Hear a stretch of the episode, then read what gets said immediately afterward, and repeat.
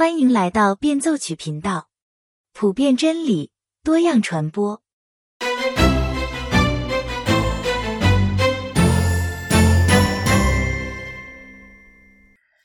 大家好，今天我们继续来分享《梦幻巴士》第十一章。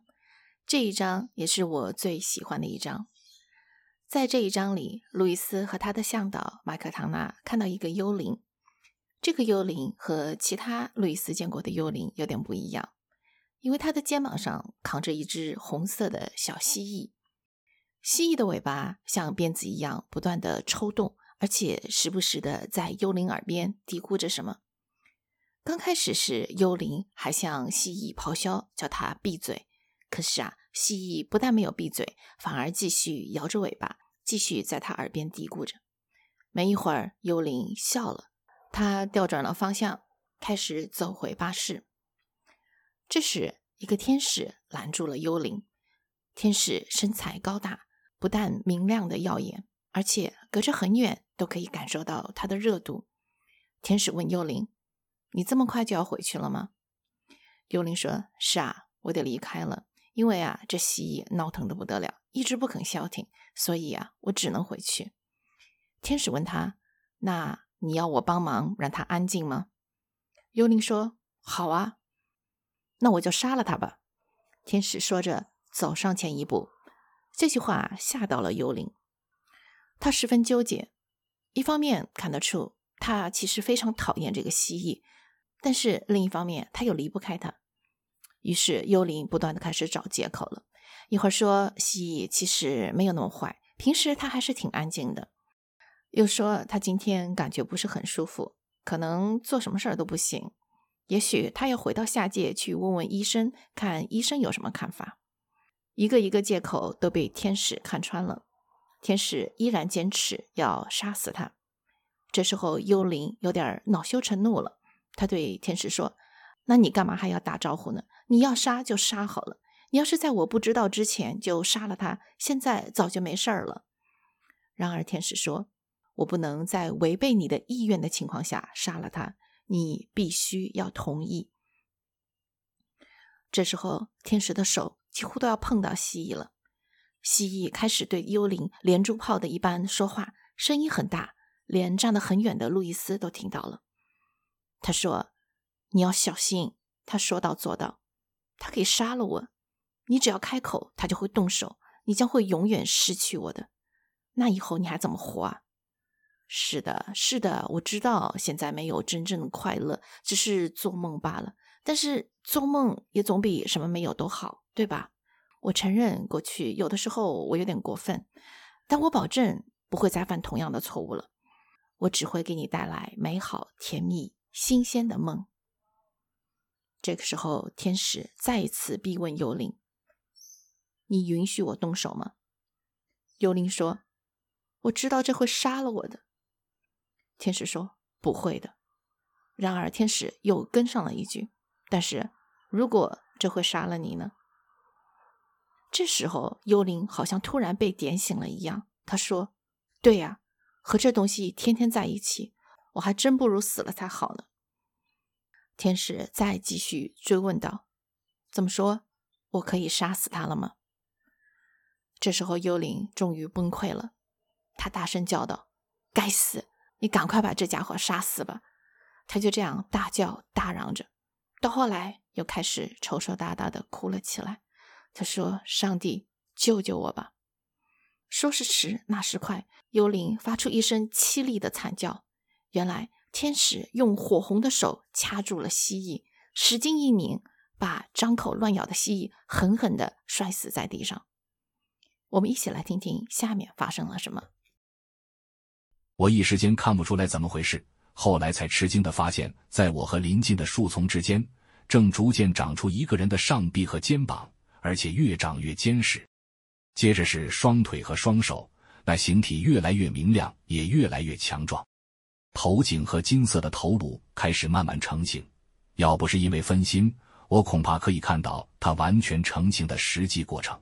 它身材高大，体型比天使小不了多少。令我分心的原因是蜥蜴。就在那时，蜥蜴也起了某种变化，起初我以为天使没有杀死蜥蜴，因为我发现那只爬虫不仅没死，还不断挣扎，甚至在挣扎的过程中越长越大。它一边长大一边变化，后半部变得越来越浑圆，还在抖动的尾巴竟转化成一条有鬃毛的尾巴。我连忙后退，揉揉眼睛，站在我面前的赫然是一匹我生平所见过最漂亮的骏马。除了鬃毛和尾巴是金色之外，它全身银白，毛皮光滑闪亮，肌肉隆起，不停嘶鸣。每次跺足，地面为之撼动，树木跟着震颤。新造的人转身轻拍新生骏马的颈背，他嗅闻他那光亮的身躯。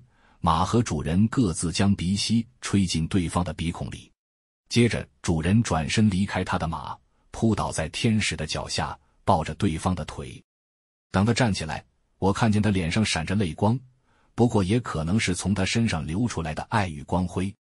在这种地方，一般人是分辨不出来这其中差异的。我不想花太多时间想这件事。新造的年轻人兴冲冲地跃上马背，转头挥手道别，用脚跟轻触骏马，示意上路。我还没来得及搞清楚怎么回事，他们已经飞驰而去。我赶紧从灌木丛里目送他们，但他们快如流星，早已远离绿色平原，抵达山脚。我看着他们蜿蜒登上看似无法攀登的陡坡，速度越来越快，一直到幽暗的山坡。那山很高，我伸长脖子才看得到。最后，全身发亮的他们终于消失在玫瑰色的永恒黎明光辉里。路易斯看到这一幕，惊呆了。他转头问麦克唐纳。这是怎么回事？原来啊，这个年轻人当年在地上是一直淫荡好色、沉溺于情欲之中。那只蜥蜴就代表情欲。当情欲主导了他的全部，年轻人也就成了情欲的奴隶。可是，当情欲先被杀死，然后复活之后，情欲就从蜥蜴变成了一匹骏马。而原来饱受情欲奴役的年轻人。也变成了真正的坚实之人。路易斯问道：“那这是不是意味着，在我们里面每一样东西都能够进入天堂呢？”麦克唐纳回答道：“若照他们现在的样子，即便是最美好和最高贵的，也没有一样能够上山。但若愿意顺服死亡，那每一样都能复活，就算是最卑微、最残忍的也可以。种下的是自然的身体。”长成的是灵性的躯体，血肉之躯无法上山，不是因为它们太污秽，而是因为它们太软弱。蜥蜴怎能与骏马相提并论？渴慕是丰富和充满能量的，相比较之下，欲望只是一种可怜、软弱、低声下气的东西。欲望被杀死之后，渴慕就能升起。喜欢路易斯的学者一想起他，联想到的可能都是智慧。博学、冷静、学者一类的词语。其实，路易斯在青年时代，他和他的同龄人一样，也是饱受情欲的困扰。在他成为基督徒后，他对情欲却有了一番很不同的认识。在他三十五岁时，和他的毕生好友 Arthur Graves 在一封信里，他这么写道：“假设你牵着狗要经过一个柱子，你知道十有八九会发生什么？”狗会走到柱子的另一旁，把自己给绕在柱子上。你看它卡住了，就把它拉回来。拉它回来，是因为你想让它继续往前走。它想要的也是向前走。正因为如此，它才不愿意让你把它拉回来。或者，如果它是一条听话的狗，它就会很不情愿的让你把它拽回来，因为在它看来，它应该服从，虽然这与他想要的相反。尽管事实上。他只有服从你的指令，才能成功的到达他想要去的地方。路易斯想象说，如果他的狗突然成了神学家，对主人不断的阻挠他的愿望十分恼火，那他会怎么去和狗狗解释呢？亲爱的小狗，如果你所说的愿望是指你真正想要做的事，也就是顺着这条路往前走，我不仅理解你的渴望，而且和你一样渴望。我正是想要你往前走。如果你所说的愿望是和狗绳子对着干，硬要照着自己的意思往前冲，这将徒劳无功。我当然懂你想干嘛，但是恰恰因为我懂，我就不可能同意你的选择。实际上，我越是同情你真正的愿望，就是往前走的愿望，就越不会同情你和狗绳子对着干，因为我知道这样做只会让你达不到真正的目的。神理解我们。他知道，在我们所有邪恶行为的深处，有一个渴望，对完美和终极幸福的渴望。神也希望我们的渴望得到满足，因为他造我们的目的，无非就是为了让我们享受这些喜乐。然而，神知道如何真正并且永久的得到这些喜乐，我们却不知道。他知道，绝大多数时候，我们做的那些事情，其实是把幸福推得越来越远。他知道，所以他自然就不能够同情我。他赞同我们真正的愿望，所以他才不能够同意我们的所作所为。所以，如果有人说，出于对上帝的责任，我必须要压制自己的渴望，路易斯会说：“不，你终极的渴望就是神放在你心里的。我们渴望的那些，只有在神里面才能找到。神在调整你的方向，让你真正。”找到你渴望的喜乐。如果有人说，上帝会照我的样子接纳我，他同情我所有的渴望，路易斯会说，不，正是因为神肯定你的终极渴望，他才会毅然决然地反对你罪恶的行为和欲望，因为这些会永远阻止你实现你真正的渴望。我们从当中能学到什么呢？当我们回看自己的历史，就会发现。我们许多罪恶行为的背后，都有着神赐给我们的渴望。回顾过去的罪，我总感到，在我那些邪恶激情的深处，有一种东西是神认可的，他要我更多而不是更少的拥有。拿情欲来说，那种让人头晕目眩的对欢愉的渴望是好的，甚至是神圣的。我们不用为这种欲望感到羞耻。但是，如果你认为屈服于这种情欲，渴望就会得到满足，那你就相信了一个谎言。路易斯接下去就拆穿了他。但是用我的方法，我永远也无法止住饥渴。如果我克制自己，如果我屈服于项圈的拉拽，绕回到灯柱的另一边，上帝就可以快快的领我到我真正想去的地方。这个狗狗的预言也适用于未来的诱惑。它能帮助我们理解为什么我们要期待神会毫不留情的对付我们的罪。以后我们受到试探时，一定要记住，恰恰是因为上帝希望我们得到我们真正想要的东西，他也知道得到这东西的唯一途径，所以他必然会对罪毫不手软。他不像是一个有权柄的普通人，你可以苦苦哀求，或者趁他情绪好时大发慈悲。他越是爱你。就越是要把你从死路一条的道路上拉回到他的道路，把你带到你想去的上帝那里。